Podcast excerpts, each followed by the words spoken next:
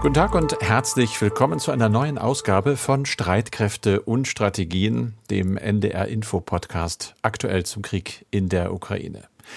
In dem die russischen Angreifer seit Wochenbeginn einmal mehr zeigen, wie wenig sie sich ums Völkerrecht, ums humanitäre Völkerrecht scheren, um die internationalen Regeln der Kriegsführung mit besonderem Schwerpunkt auf dem Schutz von Zivilisten und sicher auch nicht um Reaktionen nicht nur des Westens, sondern jetzt auch der Vereinten Nationen.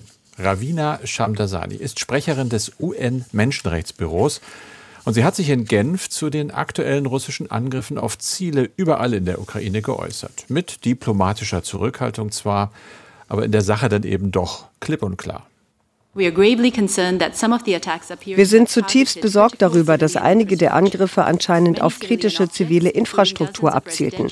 Viele zivile Objekte, darunter Dutzende von Wohngebäuden und mindestens zwölf Kraftwerke, wurden in acht Regionen beschädigt oder zerstört was darauf hindeutet, dass diese Angriffe möglicherweise gegen die Grundsätze des humanitären Völkerrechts verstoßen haben. Wir müssen betonen, dass absichtliche Angriffe auf Zivilisten und zivile Objekte, die keine militärischen Ziele sind, der Definition von Kriegsverbrechen entsprechen. Also wieder Kriegsverbrechen. Es hört nicht auf und es hat ja ganz offensichtlich Methode. Doch der gewünschte Effekt wird weiterhin nicht erreicht. Putin und seine Generäle haben unverändert große militärische Probleme und versuchen deshalb trotzdem wohl mehr denn je die Moral der Menschen in der Ukraine zu brechen. Bisher sehen wir aber gegenteilige Reaktionen. Raketenschäden werden wo immer es geht schnell repariert und neben all der Trauer um die Toten gibt es auch trotzige Botschaften. Motto, ihr kriegt uns nicht klein. Wir sprechen in diesem Podcast über diese fortgesetzten russischen Angriffe und über ihre Wirkung. Sie sind auch Thema beim Treffen der NATO-Verteidigungsminister und im Schwerpunkt geht es dann um die Frage, wie sich die Kirchen zum Krieg in der Ukraine stellen, im Spannungsfeld zwischen Friedens- und Nächstenliebe. Im Studio sind Andreas Flocken, der sicherheitspolitische Experte bei NDR Info, und ich, Carsten Schmiester, aus der aktuellen Redaktion. Es ist Mittwoch, der 12. Oktober, und wir zeichnen dieses Gespräch wie immer auf um 16 Uhr. Andreas, wir haben beim letzten Podcast ausgiebig über die Raketenangriffe der Russen gesprochen, aber das waren noch nicht die letzten. Es ist weitergegangen. Es ist weitergegangen. Es hat erneut Raketenangriffe gegeben, allerdings nicht so massiv wie am Montag und Dienstag. Nach ukrainischen Angaben sind in der Nacht im Süden sieben Raketen auf die Stadt Saporischia abgefeuert worden. Interessanterweise soll es sich um Flugkörper des Luftverteidigungssystems S-300 gehandelt haben. Diese Raketen sind eigentlich dafür gedacht, Flugzeuge und andere Luftziele zu bekämpfen und keine Bodenziele. Also das mhm. könnte ein Beleg für die immer wieder geäußerte Annahme sein, dass den russischen Streitkräften zunehmend Präzisionsmunition ausgeht. Außerdem setzt Russland weiterhin verstärkt iranische Drohnen vom Typ Shahed 136 ein. Das sind sogenannte Kamikaze-Drohnen, die sich mit ihrem Sprengkopf auf ein Ziel stürzen. In der Region Mikolajew in der Südukraine seien neun dieser unbemannten Luftfahrzeuge abgeschossen worden teilten die ukrainischen Luftstreitkräfte mit. Jetzt ist ja für alle russischen Truppen in der Ukraine mal wieder, muss man sagen, ein neuer Oberkommandierer ernannt worden. General Surovikin heißt er. Er gilt als Hardliner. Wir hatten kurz im letzten Podcast darüber gesprochen. Haben wir also wirklich mit diesen massiven Raketenangriffen da eine ganz neue russische Gangart in der Ukraine erlebt? Nun, man muss sagen, Suchowikin ist ja erst seit einigen Tagen in dieser Funktion und er war an der Planung dieser Raketenangriffe vermutlich nicht beteiligt. Also die ukrainische Regierung geht ja auch ohnehin davon aus, dass diese Attacken schon etwas früher von Russland geplant gewesen seien, also als Reaktion auf die erfolgreichen ukrainischen Offensiven dieser Streitkräfte, der ukrainischen Streitkräfte und nicht als eine Vergeltungsaktion für die Explosion auf ähm, der Krimbrücke. Sergei Surovikin hat in der Tat den Ruf eines brutalen Befehlshabers. Er soll vor allem in Syrien rücksichtslos auch zivile Einrichtungen aus der Luft angegriffen haben. Allerdings kann man Syrien nicht mit der Ukraine vergleichen, denn in der Ukraine gibt es keine russische Luftüberlegenheit, anders als in Syrien. Und äh, US-Militärexperten gehen eben daher davon aus, dass dieser syrische Ansatz hier aussichtslos sei. Hinzu kommt ja auch noch die massive westliche Unterstützung der ukrainischen Streitkräfte. Das Ganze ist, ich habe es eingangs gesagt, nicht nur Thema bei uns, sondern auch in Brüssel. Da treffen sich die NATO-Verteidigungsminister in der Ukraine-Kontaktgruppe. Zunächst mal, was weißt du über die Tagesordnung? Worüber wird da genau geredet? Ja, zunächst mal, die NATO-Verteidigungsminister werden in Brüssel zwei Tage lang beraten. Und zunächst geht es, wie du es gesagt hast, äh, in der Ukraine-Kontaktgruppe um weitere militärische Unterstützung für die Ukraine. Man muss äh, hierzu immer sagen, diese Gruppe ist kein NATO-Gremium. Hier haben die USA die Federführung. Es sind auch daher nicht nur die 30 NATO-Staaten dabei, sondern insgesamt sind Vertreter von circa 50 Staaten nach Brüssel gekommen. Und diesmal geht es vor allem um die Frage, wie man die ukrainische Luftverteidigung stärken kann. Gerade nach den jüngsten Raketenangriffen appelliert Kiew ja an den Westen, doch noch mehr Flugabwehrsysteme zu liefern. Inzwischen ist das ja auch bereits geschehen. Von der Bundesregierung ist das zugesagte Iris-T Luftverteidigungssystem in in der Ukraine eingetroffen. Das erste von insgesamt vier Systemen. Es ist eine Weiterentwicklung von Luft-Luft-Raketen mit Iris-T ist unter anderem der Eurofighter ausgestattet für den Luftkampf im sogenannten Nahbereich, also für eine Reichweite von circa 25 Kilometern. Und die USA haben vor einiger Zeit der Ukraine ebenfalls Luftverteidigungssysteme zugesagt. NASAM heißt das System. Die Abkürzung steht für National Advanced Surface to Air Missile System, also nationales Boden-Luft-Raketensystem. Es wird zusammen mit Norwegen hergestellt. Damit wird unter anderem auch das Weiße Haus geschützt und es hat eine Reichweite von 30 bis 50 Kilometern und es heißt, die Ukraine würde demnächst zwei von insgesamt acht Systemen bekommen. Wir haben aber ja gehört, dass Russland nicht nur Kiew angreift, sondern mehrere Städte, teilweise auch äh, mehrere Raketen oder Flugkörper gleichzeitig einsetzt. Nehmen wir mal an, diese Luftverteidigungssysteme sind alle irgendwann ausgeliefert. Kann man denn sagen, dass die Ukraine vor russischen Raketenangriffen sicher wäre? Also die ganze Ukraine mit Sicherheit nicht. Das kann man so nicht sagen, denke ich. Die Abwehr von Raketen ist grundsätzlich nicht einfach und auch mit äh, den IRIS-T und den US-Systemen können nur sogenannte Punktziele geschützt werden. Das heißt also Ortschaften und besondere Einrichtungen. Die USA nutzen das System ja beispielsweise für das Weiße Haus, um dieses Weiße Haus äh, zu schützen. Ganz Washington kann damit aber sicherlich nicht geschützt werden und von daher bin ich auch skeptisch, wenn gesagt wird, mit IRIS IST könnte eine ganze Großstadt geschützt werden. Das hat ja der Bundeskanzler mal gesagt. Also dieses System kann zwar Marschflugkörper, Drohnen und Flugzeuge bekämpfen, auch Kurzstreckenraketen, aber wenn die Raketen eine Reichweite von mehr als 500 Kilometern haben, dann wird es schwierig. Das wäre normalerweise ein Fall für Patriot-Flugabwehrsysteme. Die wären dazu grundsätzlich in der Lage, es war ja auch mal diskutiert worden, US-Systeme in die Ukraine zu liefern. Doch Patriots sind extrem extrem komplex. Sie hätten US-Bedienmannschaften erfordert und daher ist dieser Vorschlag dann wieder verworfen worden. Also eine flächendeckende Luftverteidigung für das ganze Land, für die ganze Ukraine wird und kann es nicht geben. Das ist nicht möglich und das haben wir übrigens ja auch hier bei uns nicht. Hier in Deutschland ist das auch nicht gang und gäbe, beziehungsweise gibt es das nicht. Lass uns nochmal auf diese Ukraine-Kontaktgruppe zurückkommen. Da geht es ja vermutlich nicht alleine um Unterstützung bei der Luftverteidigung. Ja, es geht natürlich auch noch um andere Aspekte der Unterstützung. Mhm. Ein Problem, das immer größer wird, das ist, dass die Unterstützung der Ukraine zunehmend Auswirkungen auch auf die NATO-Streitkräfte hat. Die Munitionsdepots leeren sich. Außerdem sind viele Waffen aus dem Bestand abgegeben worden. Dabei ist das Ziel der NATO, die eigene Abschreckung zu stärken, also aufzurüsten aufzurüsten. Aber die Kapazitäten der Rüstungsindustrie sind begrenzt. Daher gibt es hier bereits Gespräche. Aber natürlich kann man die Produktion nicht von heute auf morgen erweitern und vergrößern. So haben zum Beispiel die US-Streitkräfte und auch andere Staaten Tausende von Stinger-Flugabwehrraketen an die Ukraine aus dem eigenen Bestand geliefert, vor allem in der Anfangsphase des Krieges. Und diese fehlen nun insbesondere in den USA.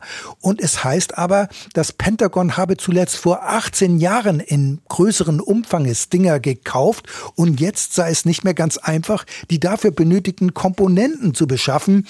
Also das wird alles etwas länger dauern und die Bundeswehr hat ja ebenfalls aus dem eigenen Bestand unter anderem die Panzerhaubitze 2000 und Mars Mehrfachraketenwerfer abgegeben. Dabei gibt es bis heute keine Vollausstattung der Verbände mit Waffen und Gerät bei der Bundeswehr. Offiziell gibt es hierfür auch gar keinen Zeitplan. Und ich hatte bei der Bundeswehr mal angefragt, wann denn die Panzerhaubitzen und die Mehrfachraketen ersetzt werden könnten oder werden. Eine konkrete Antwort gab es nicht. Es hieß nur sehr allgemein, wichtig ist, dass wir rasch die Systeme nachbeschaffen, die wir an die Ukraine abgegeben haben. Im Klartext, hier ist offenbar noch nichts veranlasst worden und das würde ohnehin dauern. Stichwort Bundeswehrbürokratie und das Beschaffungsamt in Koblenz. Carsten, nun aber mal von Brüssel nach New York. Dort bei den Vereinten Nationen geht es wieder mal um die Ukraine. Die Vollversammlung soll über die völkerrechtswidrigen Annexionen durch Russland abstimmen. In der Resolution wird Moskau aufgefordert, diese Einverleibung der teils besetzten Gebiete rückgängig zu machen. Es geht um die Regionen Luhansk, Donetsk, Saporischia und Cherson. Aber dazu dürfte Russland auf keinen Fall bereit sein. Also warum das Ganze? Naja, das ist eben Diplomatie. Da geht es nicht um konkrete Konsequenzen einer Resolution, die überhaupt sowieso nicht bindend wäre, sondern um Signale, auch um politische Signale und natürlich auch um eine Probe der internationalen Kritik an Russland. Man wird denn ja am Abstimmungsverhalten ganz genau sehen können, wer stellt sich denn nun gegen Moskau und wer nicht. Man rechnet äh, im Allgemeinen damit, äh, dass diese Resolution verabschiedet wird, vermutlich in der Nacht auf Donnerstag erst nach einer längeren Debatte. Aber es gab ja schon mehrere Entscheidungen und da wird dann verglichen. Zum Beispiel im März dieses Jahres, also relativ kurz nach Beginn des Krieges, da hatte die Versammlung insgesamt 193 Mitglieder sind dabei, die Invasion Russlands noch mit einer großen Mehrheit von 141 Stimmen zurückgewiesen. Jetzt sagen viele, naja, das war halt der Anfang des Krieges ich will das Wort nicht so richtig in den Mund nehmen, aber man hat sich irgendwie dran gewöhnt, auch in der internationalen Diplomatie. Die Wunde damals sei frisch, heißt es aus diplomatischen Kreisen. Das sei sich jetzt vielleicht nicht mehr. Man rechnet also vielleicht mit einer Zustimmung von mehr als 120 Staaten und siehe das schon als gutes Ergebnis. Also Moskau wird auch drauf gucken, natürlich. Man muss feststellen, und das sagen einem Diplomaten, hören wir und lesen wir aus New York zumindest, dass es eine Art Kriegsmüdigkeit gibt, gerade bei vielen Staaten in Afrika und Lateinamerika. Die könnten sich zum Beispiel enthalten, weil sie einfach der Meinung sind, äh, egal wie, der Krieg muss mal zu Ende gehen. Und spannend ist dann natürlich auch die Frage, wie verhalten sich Indien zum Beispiel und China? Es hatte ja schon Ende September im Sicherheitsrat eine entsprechende Resolution gegeben, die ist dann aber von Russland mit dem Veto verhindert worden. Und damals hatten Indien, China, zum Beispiel auch Brasilien sich enthalten.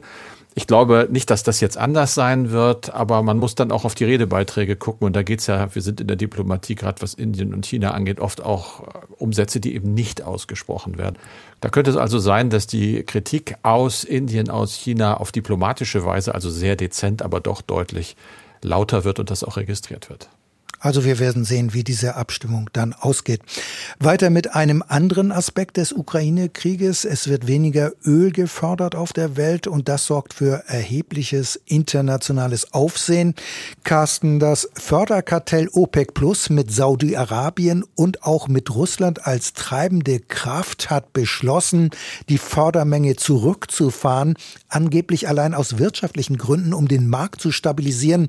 Aber es steckt doch wohl mehr dahinter. Der Schritt wird als Ohrfeige vor allem für US-Präsident Biden gesehen. Warum? Ja, weil Biden gerade erst im Juli quasi groß über seinen Schatten gesprungen ist und hat äh, den Machthaber Mohammed bin Salman besucht. Das ist der mächtige saudische Kronprinz. Der wird aber ja eigentlich wegen des Mordes am Journalisten Khashoggi in Washington auf der Liste der äh, unerwünschten Personen geführt. Also da musste sozusagen Biden einen Bittgang äh, absolvieren, um sich irgendwie ein bisschen äh, Ölversorgung zu sichern. Die Gespräche waren, wenn wir uns erinnern, ich glaube nicht besonders nett. Die Folge sehen wir jetzt auch. Die Rechnung kam relativ schnell, die Drosselung wird verkündet und das ist für Biden umso schmerzhafter, weil der kurz vor den Midterm-Wahlen in den Vereinigten Staaten steht. Wenn da jetzt die Ölpreise klettern, also auch damit die Benzinpreise, die Energiekosten, dann hat er ein großes Problem. Das ist für ihn besonders schmerzhaft. Wir reden ja nicht über Kleinigkeiten. Wir reden über täglich bis zu zwei Millionen Barrel Rohöl, die weniger auf den Weltmarkt kommen könnten. Und das, obwohl wir gerade alle eine schwere Energiekrise haben. Das ist eben für Washington wegen der Wahlen besonders schmerzhaft, aber es ist natürlich auch für die Europäer ein Schlag ins Gesicht. Und wie reagiert Washington?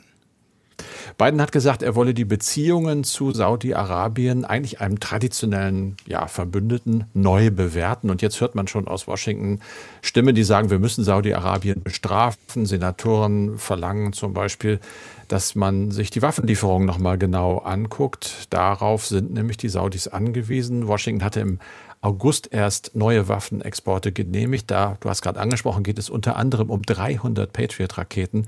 Sowas könnte auf Eis gelegt werden, wird vermutet, so als kleines Zeichen. Äh, ja, damit schneiden sich die Amerikaner natürlich auch selber ins Fleisch, denn Saudi-Arabien ist der wichtigste Abnehmer amerikanischer Rüstungsgüter. Auf der anderen Seite braucht Saudi-Arabien aber natürlich den Westen auch weiterhin als Kunden fürs Öl. Und insofern zeichnet sich, glaube ich, gerade ein bisschen ab, das lese ich in einigen Agenturen, dass die Saudis sagen, naja, wir gewähren euch vielleicht ein paar Preisnachlässe. Also wir kommen euch dann doch ein Stückchen wieder entgegen.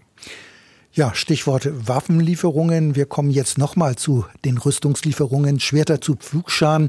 Das war lange das Motto der Kirchen. Es war und ist ein Plädoyer für Abrüstung und gegen den Krieg. Und es ist letztlich damit auch eine Absage an Waffenlieferungen.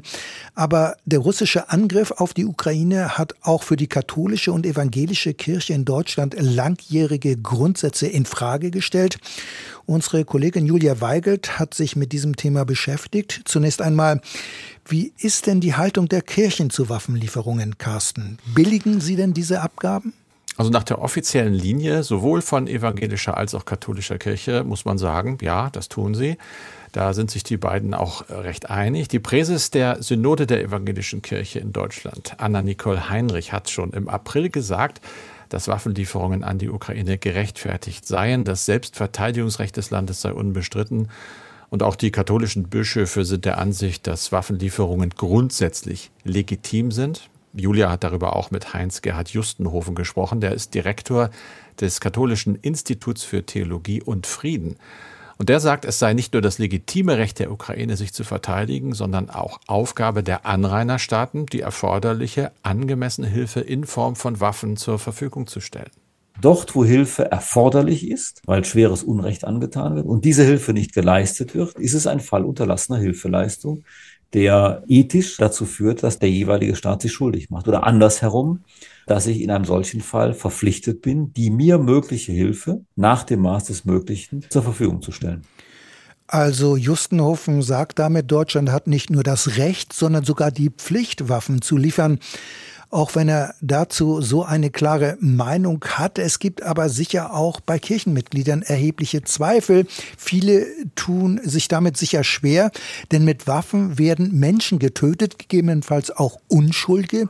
Das heißt, es gibt innerhalb der Kirchen sicher eine nicht einfache Debatte, ob man mit schweren Waffen wirklich Frieden schaffen kann. Ja, und das streitet Justenhofen auch gar nicht ab. Er sagt, dass es tatsächlich eine extrem schmerzhafte und schwierige Diskussion sei. Klar, einerseits dürfen Christen Menschen keinen Schaden zufügen. Andererseits müssten aber unschuldige Menschen geschützt werden. Tja, um den Preis, dass andere dadurch zu Tode kommen, das ist eben die Frage und das sei ein Dilemma. Gleichzeitig sagt der katholische Theologe und Friedensethiker aber auch, dass Raushalten keine Option sei wenn die Ukraine nicht auch mit Waffen unterstützt werde, denn sei das, so sagt er es, sogar ein Verstoß gegen das Gebot der Nächstenliebe. Naja, es gibt aber doch auch die Position, Waffenlieferungen allein seien keine Lösung.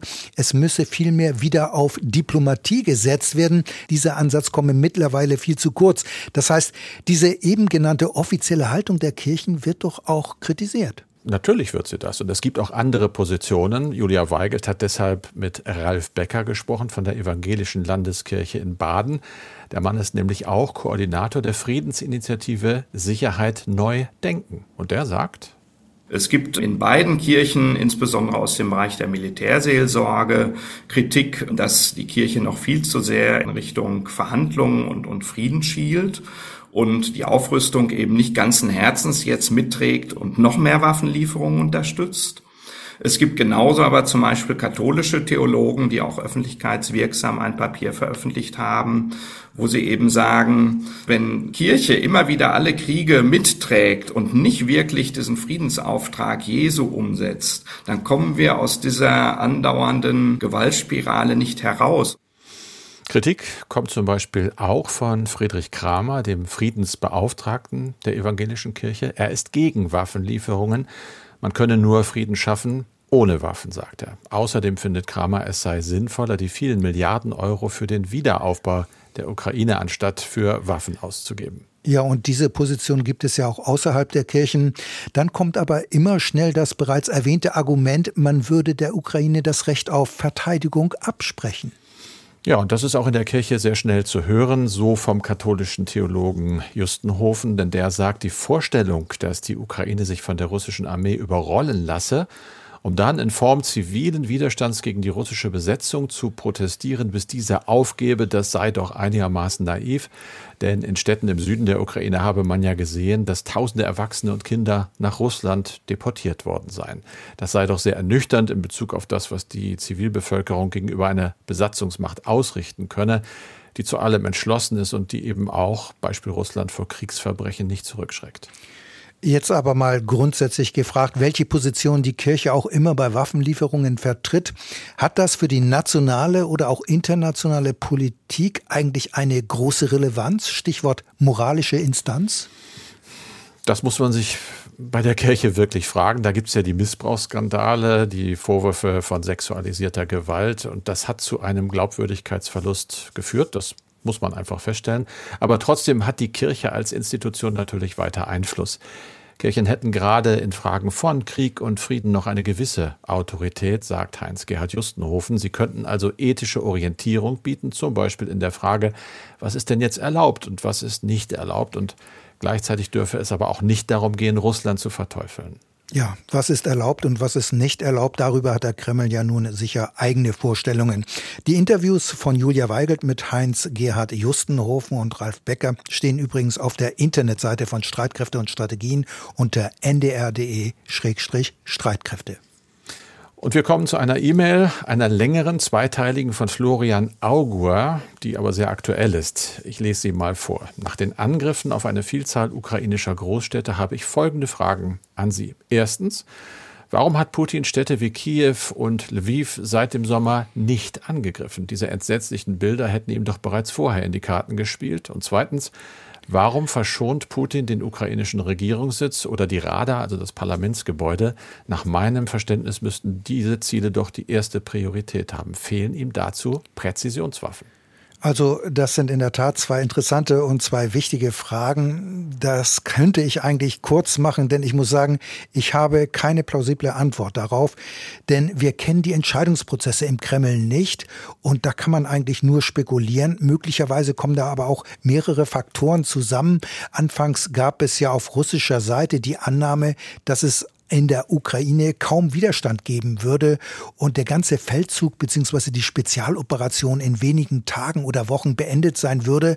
In dieser Phase hatte Moskau zweifellos ein Interesse daran, das Land mit möglichst wenig Zerstörungen und Schäden quasi zu übernehmen und das Kalkül, es würde nur geringen Widerstand geben, ist ja bekanntlich nicht aufgegangen. Es war eine grobe Fehleinschätzung und danach gab es möglicherweise die Vorstellung, man könnte könnte die Ukraine mit der zahlenmäßig überlegenen konventionellen Streitmacht niederringen. Auch hier sieht die Wirklichkeit ja dann letztlich anders aus. Ein anderer Faktor könnte die Überlegung sein, konventionell noch etwas in der Hinterhand zu haben, um dann auf diese Weise schrittweise zu eskalieren.